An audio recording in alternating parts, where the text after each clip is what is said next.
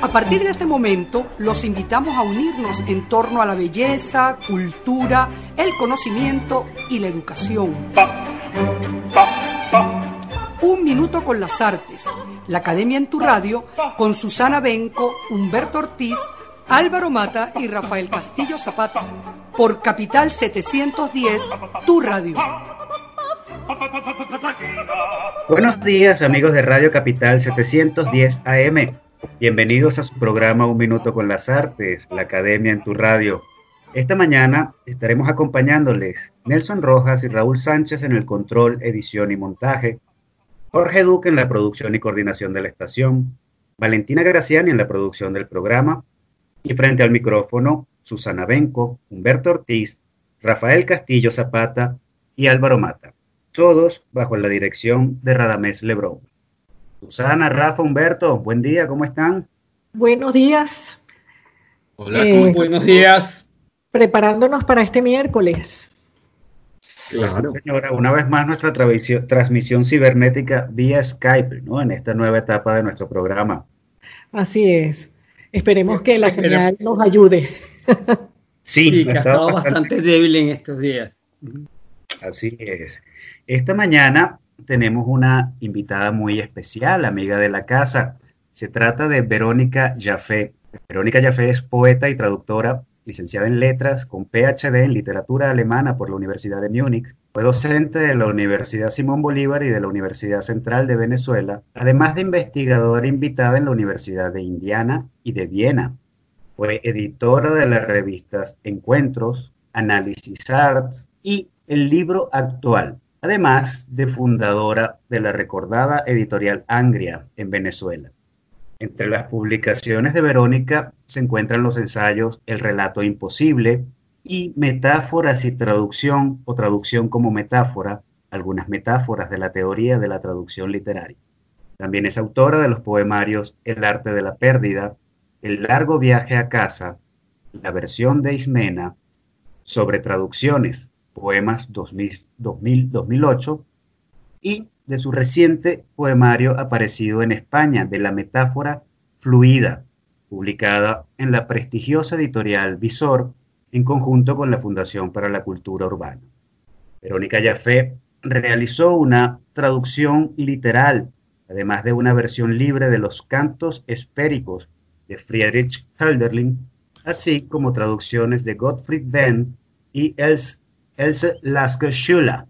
Adicionalmente, Verónica Jaffe realiza exposiciones de obras plásticas creadas con cartón o lienzo de poemas presentados como traducciones visuales.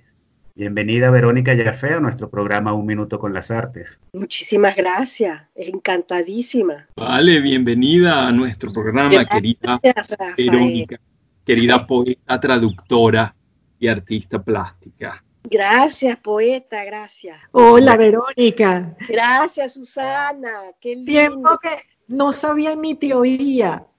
Sí, buenísimo. Yo creo que desde la última vez que te di la cola en tu casa. puede ser, puede ser. En Cebucán, cuando vivías en Caracas. Sí, exacto, exacto. Bueno, ¿cómo, está, ¿cómo está Verónica? Pues bien, tranquila. Bueno, tú sabes que aquí en Madrid todavía estamos en fase, ¿cuál? Eh, uno, creo. En todo caso, no podemos salir mucho, pues. Así es. Bueno, esta mañana conversaremos con Verónica Jafé acerca de poesía y traducción, pero primero escuchemos nuestro primer tema musical del día de hoy.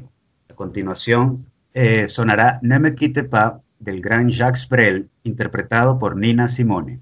Ne me quitte pas, il faut oublier tout, peut s'oublier qui s'enfuit déjà, oublier le temps des malentendus et le temps perdu, à savoir comment oublier ces heures qui tuaient parfois, coup de pourquoi le cœur bonheur.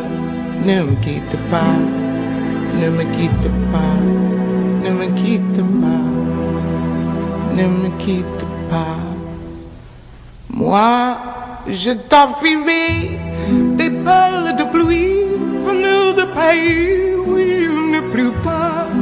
Je creuserai la terre jusqu'après ma mort pour couvrir ton corps d'or et de lumière.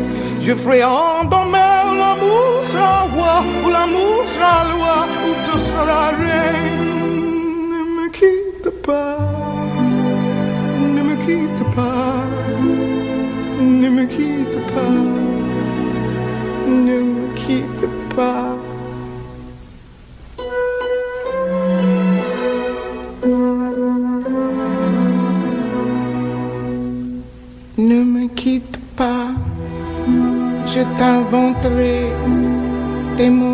Que tu comprendras.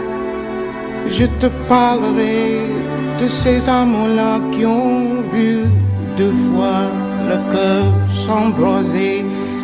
Je te raconterai l'histoire de ce bois mort, de n'avoir pas pu te rencontrer.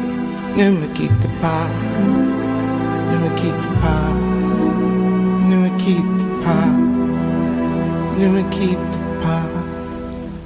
On a vu souvent rejaillir le feu de l'ancien volcan qu'on croyait trop vu. Il est paraît-il des terres brûlées donne plus de blé qu'en meilleur avril. Et combien le soir, au ciel flamboie,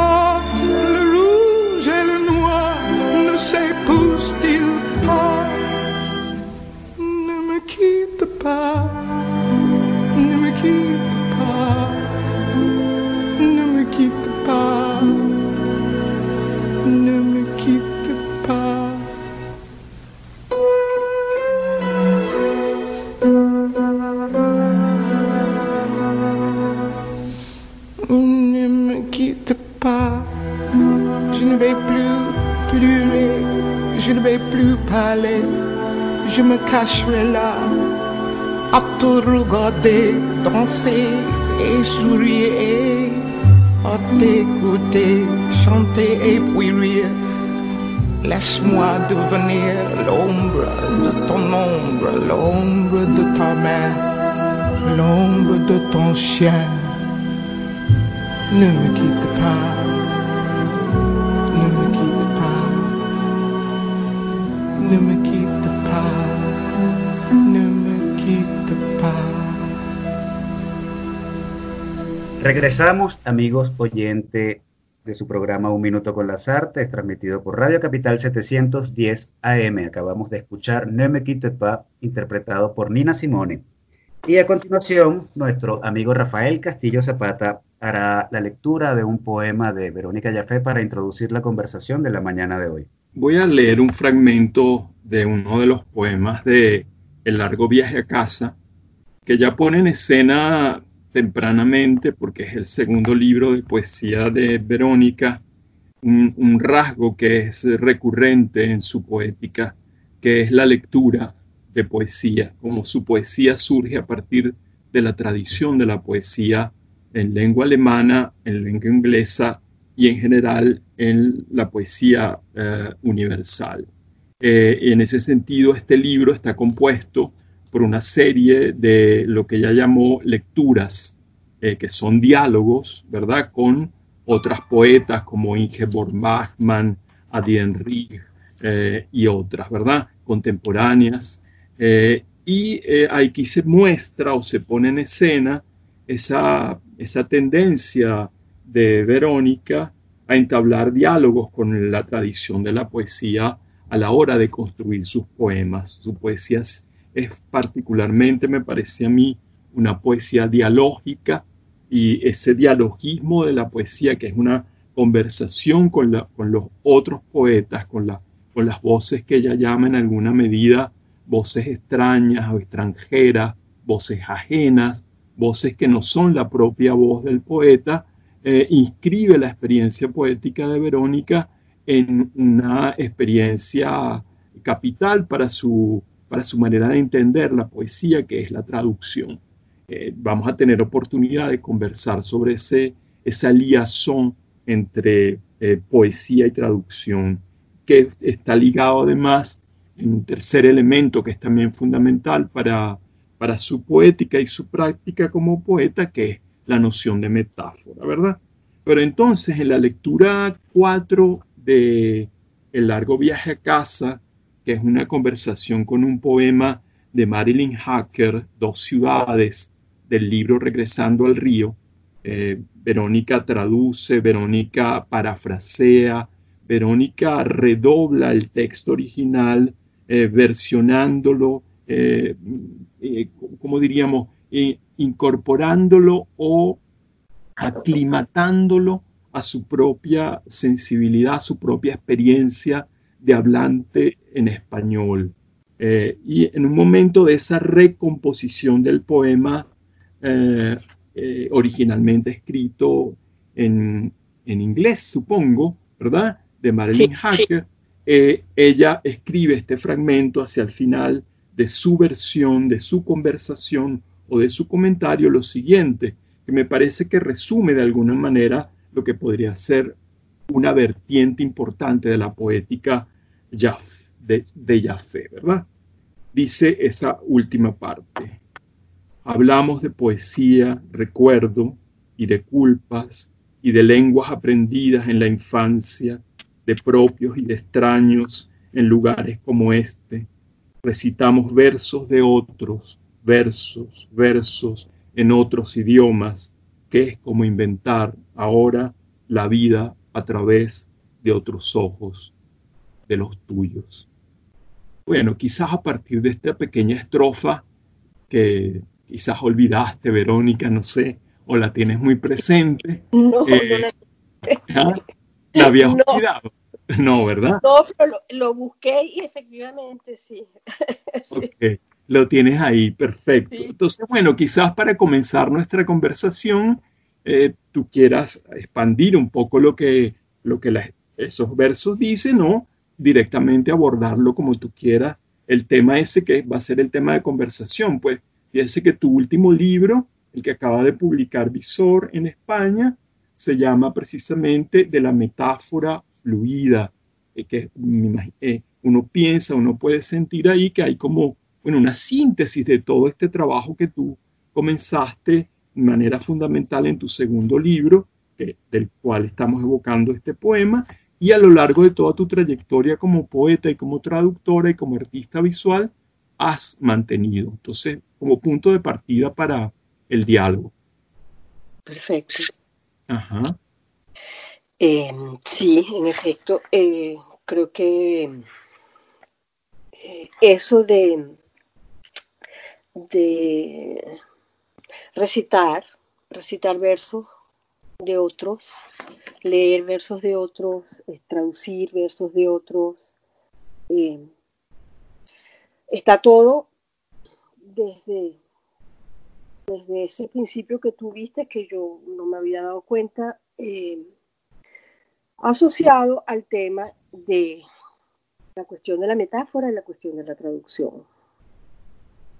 Eh, siempre eh, pensé que la traducción era simplemente pasar un texto en un idioma a otro texto de otro idioma. Y no, no, no había entendido hasta que me puse a traducir realmente poesía, lo complicado que es y lo mucho que, eh, lo que lo que puedes hacer cuando traduces es eh, traducir metáforas, imágenes se sabe que eso es así, que uno no puede traducir eh, una melodía, eh, una canción en, ritmo, eso es intraducible. Y poco a poco, este, sí, fui elaborando sobre eso y el, eh, quizás el, gran aprendizaje fue Hölderlin y la, casi imposibilidad de, traducirlo y el gozo que significa el darse cuenta que eh, las imágenes eh, son traducibles, perfectamente traducibles, pero solamente si uno entiende que eso es eh, ajeno a ti, pues. Eh, tú tienes que traducir imágenes que tuvo Hölderlin en el siglo XIX en su torre en Tübingen, en Tubinga, eh, para entenderlas realmente y para traducirlas realmente tienes que pasar las imágenes tuyas. Entonces el río Neckar que pasa por ahí, pues se convierte en el río Orinoco. ese es, un, un tema muy interesante a conversar, tus conversiones o tus aclimataciones geográficas y afectivas de los temas que abordan otros poetas. En el caso particular de Helderlin es muy resaltante. Eh, podemos dejar ese tema un poquito para después porque me interesa ahora tocar algo interesantísimo en tu propuesta poética que es muy raro encontrarlo, digamos, en un poeta. No es habitual a pesar de que hay una tradición de lo que Heidegger llamó el poeta de la poesía o los poetas del poema, aquellos que han pensado el poema y hacen el poema a partir del pensamiento del poema, ¿verdad? Y es que en tu caso, y me parece extraordinario además los efectos que produce en tu obra, que es la, la entre teoría y poesía. Es decir, cómo tú eh, no desvinculas las dos experiencias, ¿no? La, la, evocación imaginaria, sentimental, afectiva de tus propias experiencias, digamos, existenciales, está vinculada a tu reflexión también sobre el quehacer del poema y, de la forma de abordar la realidad o la historia a partir de las palabras. Entonces, un rasgo resaltante al repasar tu poesía que sentí esta, esta mañana es precisamente ese vínculo entre teoría y poesía. Y me puse a repasar tu libro, creo que tu libro más teórico, en metáforas y traducción o traducción como metáfora, y la verdad es que es una delicia de libro. claro, olvidando lo del relato imposible, para quedarnos como centrados en la, en la idea de la traducción.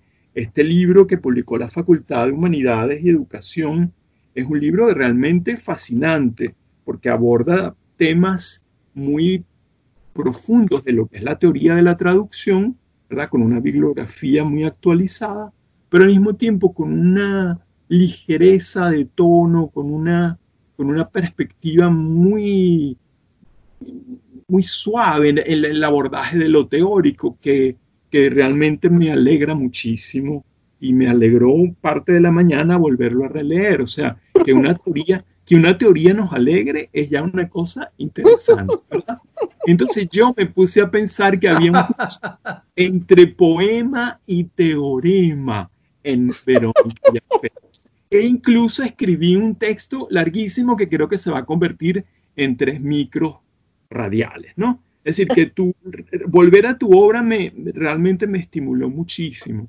Entonces, bueno, que, quería rescatar ese vínculo con la teoría y cómo la teoría de la traducción que tú la, abordas eh, precisamente eh, no desde lo abstracto, sino como una experiencia viva tratando de traducir a Helderlin, por ejemplo, evocando lo que Helderlin hizo con la Antígona de Sófocles, por ejemplo. Mm, y, y, esa, esa relación tuya con, con Helderlin, que está además puesta en evidente en un libro maravilloso que debemos recordar, que es tu libro, la versión de Ismena. ¿Verdad? Eh, entonces sería buenísimo que, bueno, hables sobre esas cosas que te estoy pinchando para que, para que, se, para que se desate tu, tu, ¿cómo se llama? Tu elocuencia. Uy Dios, uy Dios. Eh, bueno, sí, eso lo has dicho tú maravillosamente. Y la cosa de la, de la teoría, eh, yo creo que fue un paso previo muy necesario que me hizo eh, pensar eh, ya desde la, desde la perspectiva muy personal qué significa traducir. Y entonces, eh, la cuestión de la metáfora y todos los teóricos de la metáfora y sobre todo lo que este, recuerdo yo que gocé muchísimo y, y aprendí muchísimo fue todo lo que tenía que ver con la teoría de la metáfora.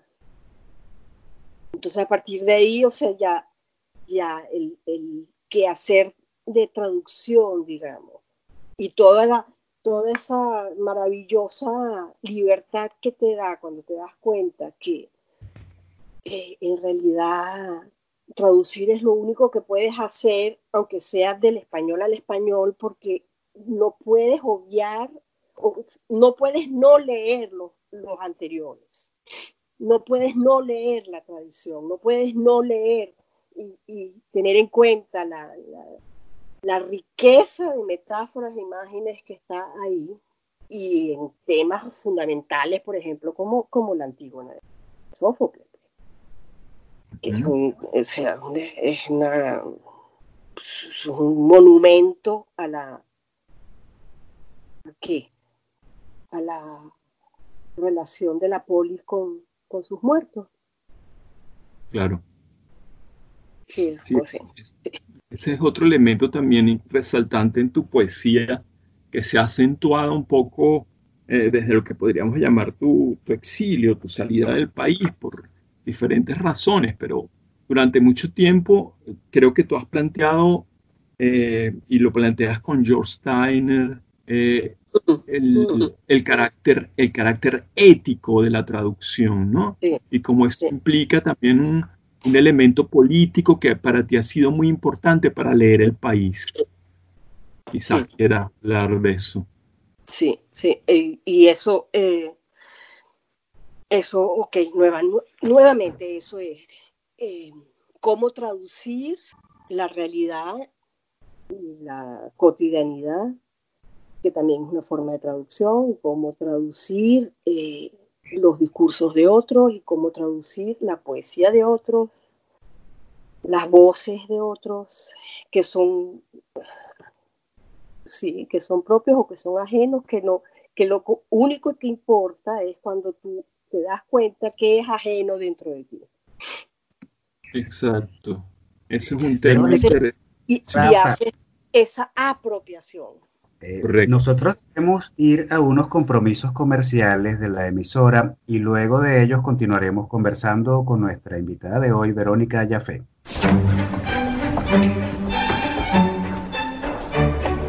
No se aparten del dial, ya regresamos en Un Minuto con las Artes.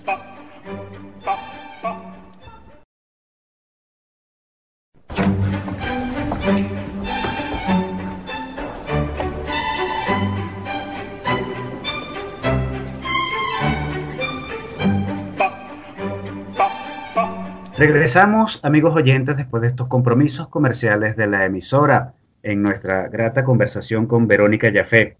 Eh, Rafael, ¿tiene algún eh, punto en el tintero que quedó pendiente, Rafa? Sí, aparte de Verónica sobre, sobre la Antígona, la, la famosa traducción de Helderlin de la Antígona, que, bueno, e, ella cuenta en la, en la introducción de... Mm, de la versión de Ismena, un cuento que, bueno, algunos de los que nos hemos interesado en este aspecto y que hemos leído a Steiner también la conocíamos un poco, ¿verdad? Que es la, la escena en la cual Schiller eh, le cuenta en carta a vos eh, que no podía parar de reírse eh, cuando leía la traducción del cuarto coro de la Antígona por Helderlin. La, la, traducción de Helderlin fue muy, muy mal comprendida en su momento. Eh, y, bueno, generó una gran polémica histórica que todavía está abierta. Es decir, ¿cuál es la, cuál es la traducción más fiel que se puede hacer de un, de un texto literario? ¿verdad? Y bueno, en su libro teórico sobre la, la metáfora como traducción, Verónica lo aborda de manera extensa. Pero en esta, en esta eh, introducción a la versión de Ismena, ella dice una cosa interesante para, para ver esa, qué entiende ella por, por traducir y el valor que tiene traducir como experiencia que no es meramente retórica o filológica, ¿verdad? Ella dice, em, la metamorfosis hermenéutica, la dislocación y traición amorosa, la tragedia de traducción y a la vez tragedia en la traducción que es para Steiner la Antígona de Hellerlin, puede ser leída, propongo, como ejemplo y representación de sus abismos, decir, de los abismos de la traducción. Dice, inmersa en un dilema generalmente insoluble entre fidelidad y, liberalidad,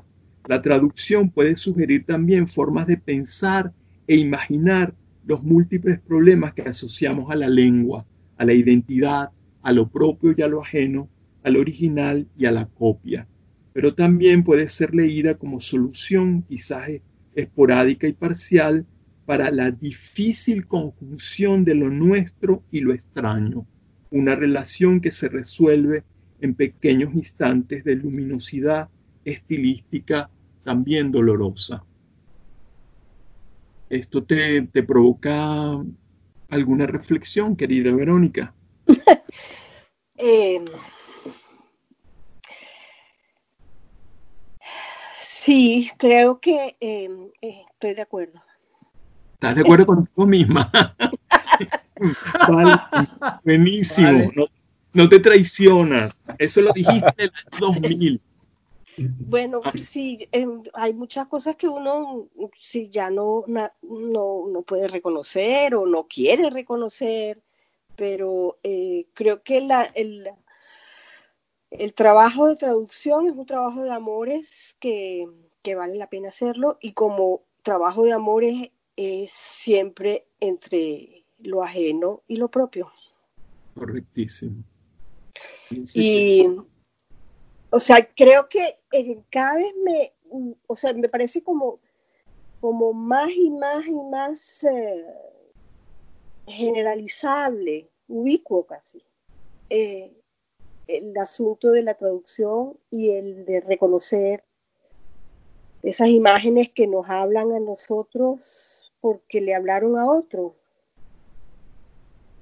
Eso me parece, eh, o sea que ya, eh, yo lo veo ya a diario en todos lados, es una cosa que ya, o sea, me, me ocupa, es, forma parte de mí. Y de ahí, y eso comenzó, como tú bien dices, en en unas reflexiones a partir de lecturas que me encantaban y de teorías y de, teorías de la traducción que, ya hace mucho tiempo que no leo, porque ya es una cuestión que, me o sea, abarca todo, lo que yo hago diariamente y cuando leo diariamente, eh, estoy haciendo trabajo de traducción. Y eso está asociado a imágenes fundamentales. y entonces ahí sí, también es muy, o sea, es casi una, eh, como, como, sí, como lo que hablaban los, los franceses, ese, ese trabajo de arqueología, cuando estás excavando y te das cuenta que estás parado encima de, de las espaldas de gigantes que estuvieron antes que tú, pues eso es inevitable. Y eso está ahí, eso es, y tienes que aprender a, traducir eso poco a poco y a veces es, imposible y otras veces encuentras eh, versos maravillosos que, wow, iluminan el momento y de resto pues es un trabajo trabajo, trabajo, día a día, de hormiguita. Y eso es lo que eh, hoy en día, aquí, en cuarentena, sigo haciendo. Correcto. Hay, otro elemento quizás que los radioescuchas están sintiendo y percibiendo, es tu liberalidad y tu soltura eh, casi rayana en la ironía con respecto a tus propias eh, dicciones y, proposiciones. Es una cosa que también me sorprende de tu punto de vista. En la teoría es como muy alegre en el sentido de que evade de manera sistemática todo, toda tentación de solemnidad. Y en los poemas también se percibe ese deseo de cortar casi cuando te sientes empujada hacia un, hacia un territorio que parece ganado por el sentimentalismo, lo patético. Entonces, esta mañana pensaba que leer tu poesía también implica como una serie, una especie de contradanza con el poema que te obliga a de, pronto a pegar saltos para que no te eh, como para que no te empalagues o te engolosines demasiado con la ilusión del poema. Entonces, siempre tú estás haciendo evidente que el poema es un poema, que el poema es un constructo y que no es una realidad, pues, sino una construcción, ¿no? Y en ese sentido creo que eh, eh, tu conciencia de la poeticidad está siempre presente. Por eso hablaba que en ti teorema y poema están ligados, pero entonces esa liazón entre teorema y poema está mediada en ti por la ironía. Y eso me parece también un rasgo interesantísimo en tu, en tu poética, ¿no? Y esa ironía que, que, como tú dices, y yo lo sé porque soy tu amigo desde hace mucho tiempo, es vital también. Tú vives también riéndote todo el tiempo de ti misma, eh, eh, de tus amigos también, te ríes mucho de, mí, a costa mía, pero igual te ríes de tus propias proposiciones, pero con una risa muy, muy efectiva desde el punto de vista conceptual, porque nos llama la atención sobre la relatividad de todas las afirmaciones. Entonces, eso me parece muy rico de tu propuesta, tanto poética como teórica.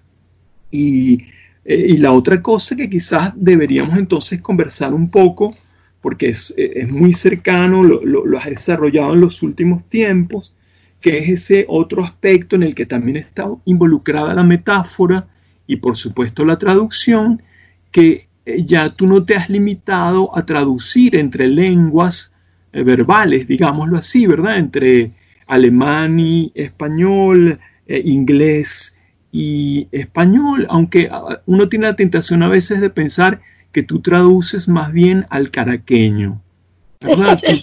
tú tienes tú tienes, tú, tú reconoces siempre la herencia paterna del alemán, pero la herencia materna de la lengua coloquial caraqueña está muy presente en tus traducciones. Es una manera como te apropias tú de la lengua extranjera, aterrizándola en la, en la terredad, digámoslo así, de tu venezolanidad. Y eso es un rasgo que a mí me emociona mucho también y me alegra cada vez que lo encuentro en tu poesía. ¿verdad?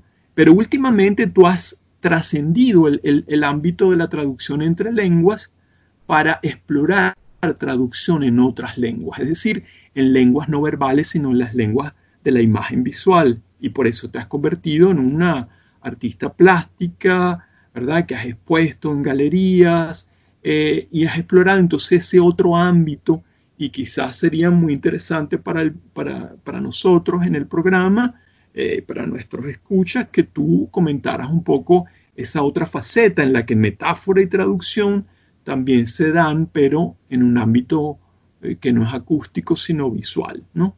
Y cómo entraste en ese mundo, pues. Sí, sí. Bueno, ahí eh, otra vez, o sea, la, línea que tú trazaste, o sea, de, de, la teoría que cuando terminas de leer te das cuenta que lo más interesante son las preguntas que, que propone la teoría, no las respuestas porque no las tiene. Correcto. Y, y sigues entonces eh, preguntando, preguntando, te das cuenta que la poesía también es única y exclusivamente, al menos lo que yo he podido entender es pregunta. Y entonces te empiezas a preguntar, ajá, ¿y qué hago yo con lo más concreto? ¿Cómo traduzco yo eso? Y entonces ahí eso es un campo de, de, experimentación o de preguntas también, pues, o sea, ¿qué, qué, traduzco yo de, de, la imagen de, recuerdo del Orinoco en Calcara? Eh, ¿Qué traduzco yo de, la imagen de, qué sé yo, de un venado que vi en hace una cantidad de tiempo. ¿Qué traduzco yo de un zorro que me acuerdo que vi en una calle en la ciudad? Eh, es, eso son preguntas y son, y son imágenes muy concretas que, que te proponen te proponen qué? Te proponen, sí, unas, unas formas como de, de traducción muy particulares y a veces son luminosas, otras veces no llevan a nada. Y bueno, todo poema tiene su fracaso dentro también, ¿no? Claro, claro. Disculpe que me quiero meter un poco en la conversación, Rafael. Disculpa que me, me está, me está llamando mucho la, la, la- la- la- me está llamando mucho la atención la, la conversa que tienen, que tienen ustedes eh, ta- tan, tan rica, ¿no? En, en- en- en imágenes, por repetir la palabra. Verónica, tú has veni- has venido hablando, o antes más, más, ahora como que se siente también de todos modos, de, mm, algo como me, me parece muy particular, la tradición desde la distancia, de, de aquello que se presenta como distinto a mí. O sea, generalmente uno, por lo general, habla, bueno, lo que me toca, lo que me llega al fondo, y yo, eh, reproduzco en mí al otro, pero tú hablas también de la distancia, ¿no? Que eso me parece interesante, la, la, la distancia, aquello que a la distancia te, te sumerge en en eso novedoso que se, se está presentando. No sé, quería como que habláramos un poco de eso, que creo que es fundamental para entender lo del amor, además, enamorarse de aquello que no sé exactamente qué es, pero que está ahí delante de mí, impactando en mí. No sé, por ahí Sí. se me fue la, la idea.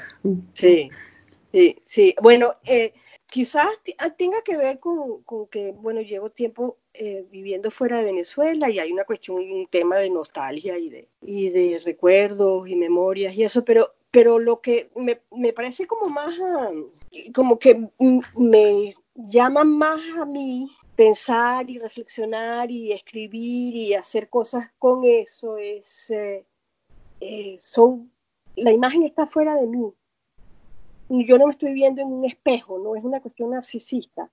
Exactamente, por ahí, exacto. Lo que, lo que interesa es ver lo que está afuera, lo que es de los otros, por una parte, y entonces ya o sea, podemos hablar de que sí, que sí de, de lo político, de lo, lo social, no sé qué, o lo, lo que es realmente. De lo colectivo, pues, del pueblo. Sí, sí, bueno, sí, es la poli.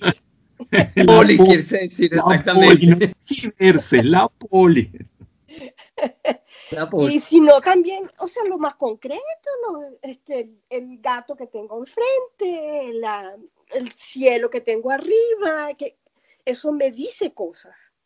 Yo La tengo- naturaleza, que es otro gran tema de tus imágenes, la naturaleza, la distancia con la naturaleza o el acercamiento con la naturaleza, que está Sí. en ti siempre, en tus poemas. Sí, y que, que es traducible, sí, claro que es traducible. Para ser traducible tiene que estar, lie- estar lejos ¿no? y, a- y ser ajena. y lo que tengo que hacer cuando la traduzco o trato de traducirla es hacerla más propia o a veces propia o por instantes propia. Fíjate, O intentar que sea propia. Pero como es- no funciona, sino por, por poquito tiempo. A- Hay algo que a mí me llama la atención también, es eh, la traducción en la imagen visual. O sea, la imagen visual como traducción de poemas, pero entonces cuando pienso que se trata también de un, constructo, no puedo desligar eh, en en los trabajos que yo te he visto que hay cierta narratividad, hay cierta discursividad. Entonces yo me pregunto, la imagen visual sintetiza tu discurso, pero a la vez eh, grafica tu discurso, porque de alguna manera cuando construyes mapas o paisajes hay de alguna forma un dibujo a través de las palabras, a través de una Mm. escritura. Y mm, eh, creo que hay una ambivalencia entre lo que es la síntesis, pero al mismo tiempo el despliegue de las ideas. No sé si me explico. Sí, porque es, es- es- sí, no, fantástico, me parece. Es, que- es que no, no.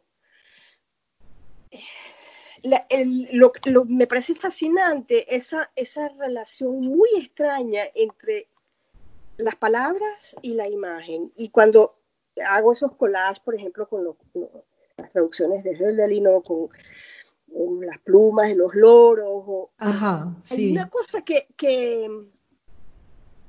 la imagen, o sea, la, la cosa visual plástica eh, sobrepasa una forma de, de, discurso que no, no puede eh, estar en las palabras.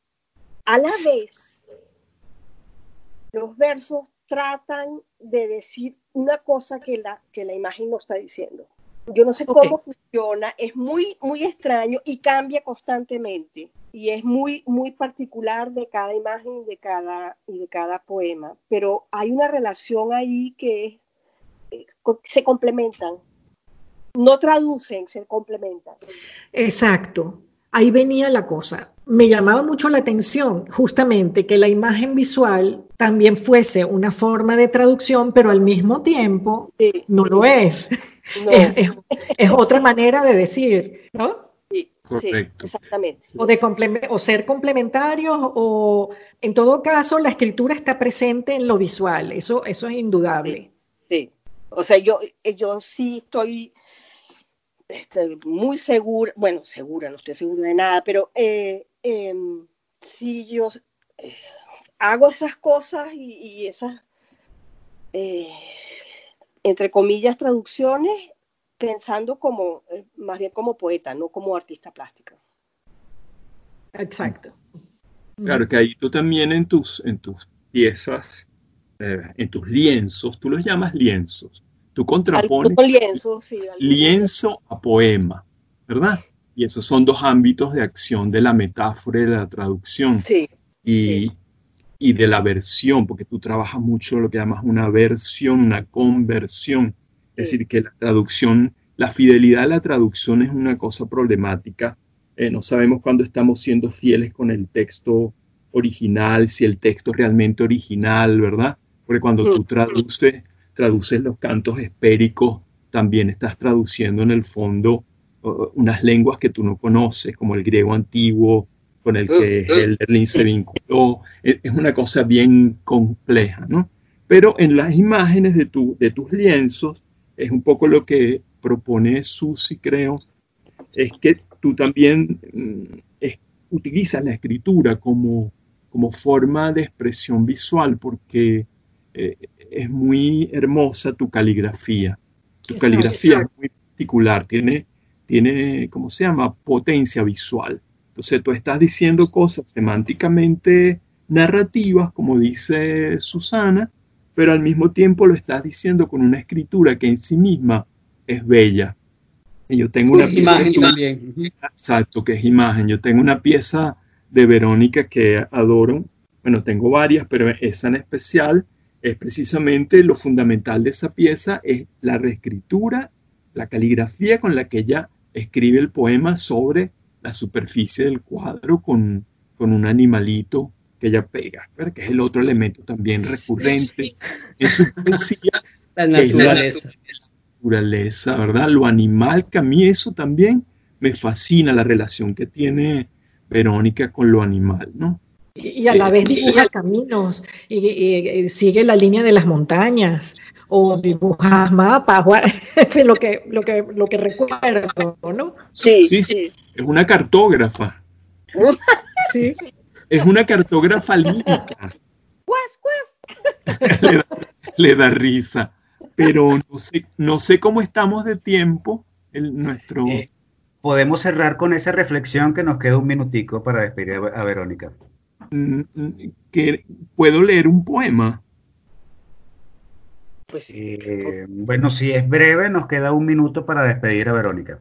Bueno, Vero, te voy a despedir con este poema y a la audiencia, eh, bueno, aunque nos quedamos un rato más con la audiencia, pero para despedir a nuestra invitada de hoy le leo un poema de su último libro de la metáfora fluida que se llama Cuevas Catedrales. Cuando mi maestro hablaba de la partida de los dioses, de nuestro abandono moderno, yo creía que lo hacía de la antigüedad grecolatina.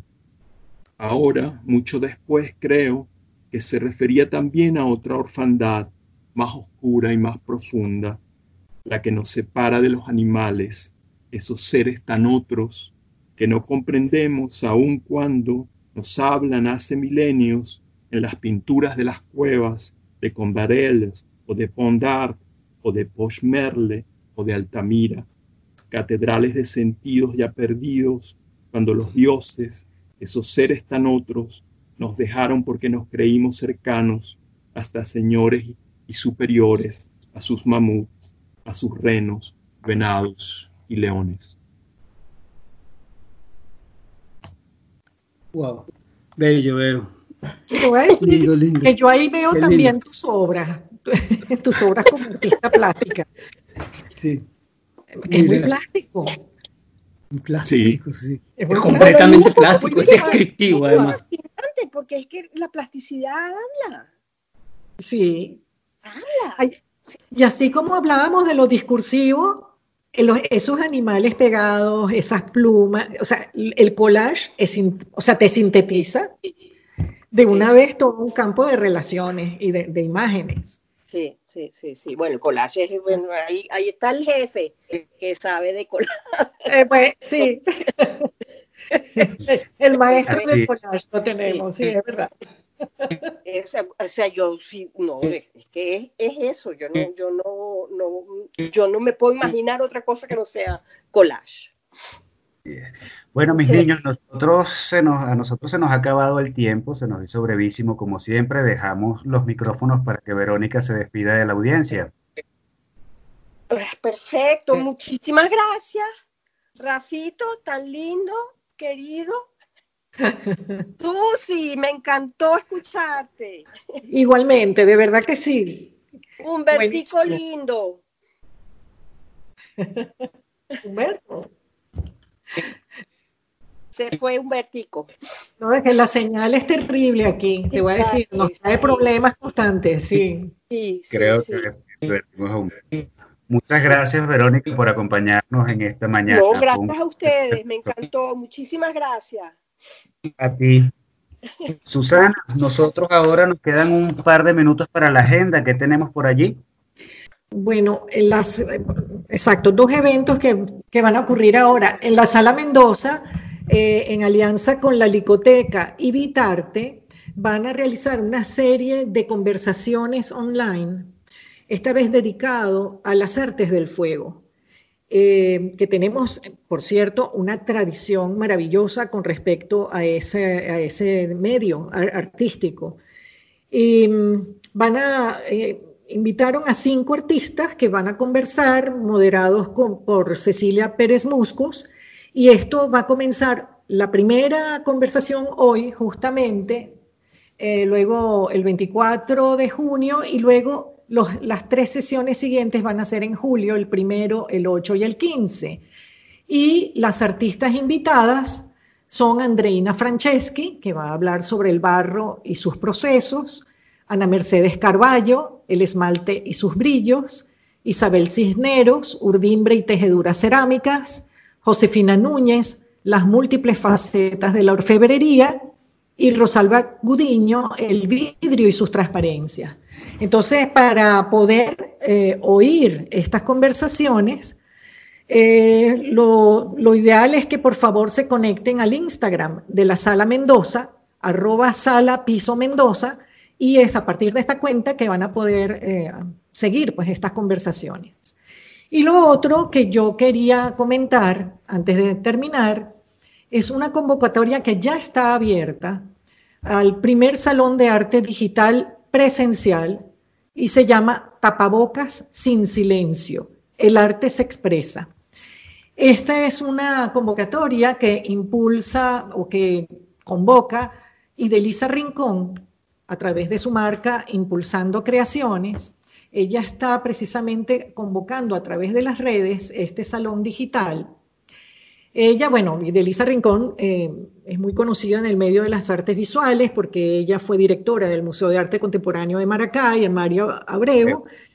Ella fue directora mucho tiempo y aparte de eso dirigió hasta no hace mucho la Galería de Arte que lleva su nombre, Idelisa Rincón, de la Universidad Bicentenaria de Aragua.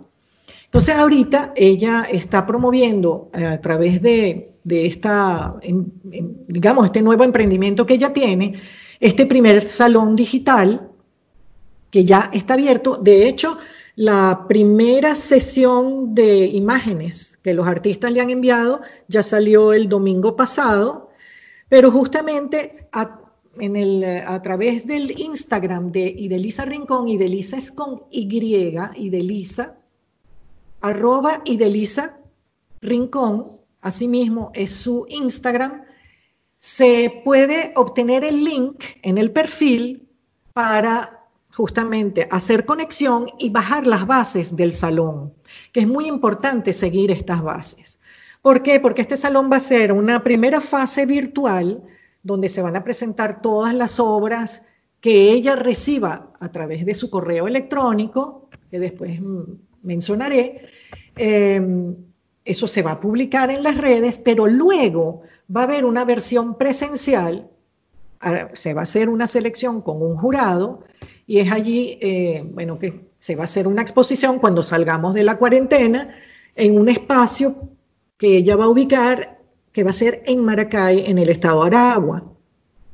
Entonces, bueno, hay un temario específico, esencialmente interesa mucho que se exprese los diversos aspectos del entorno social y político e incluso ecológico eh, que estamos viviendo y eh, la idea es justamente que el tapabocas no silencie estas expresiones. Ese es el principal objetivo que tiene el salón, ¿no? El jurado, no sé si da tiempo para yo mencionarlo. Medio segundo. Eh, bueno, entonces más bien voy a eh, dar el mail para que los artistas envíen fotografías de sus obras y sus fichas técnicas. Y de impulsando creaciones arroba gmail.com y de Lisa con Y. Muy bien. Bueno, par de eventos muy interesantes, Susana. Nosotros, bueno, llegamos al final de su programa, Un Minuto con las Artes. Una vez más, estuvimos acompañándoles en el control de estudio, edición y montaje Nelson Rojas y Raúl Sánchez, en la producción y coordinación de la emisora Jorge Duque, en la producción de Un Minuto con las Artes, Valentina Graciani, y un gusto, como siempre, compartir con ustedes Susana Benco, Humberto Ortiz, Rafael Castillo Zapata y Álvaro Mata, todos bajo la dirección de Radamés Lebrón. Invitamos a nuestra audiencia a seguirnos en Instagram a través de arroba un minuto con las artes y también pueden inscribirnos a nuestro correo electrónico un minuto con las artes gmail.com. Como siempre, este uno en número. Nos escuchamos el próximo miércoles. Hasta pronto.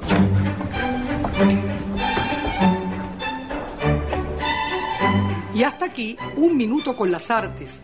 La invitación es para el próximo miércoles a las 9 de la mañana por Capital 710, tu radio.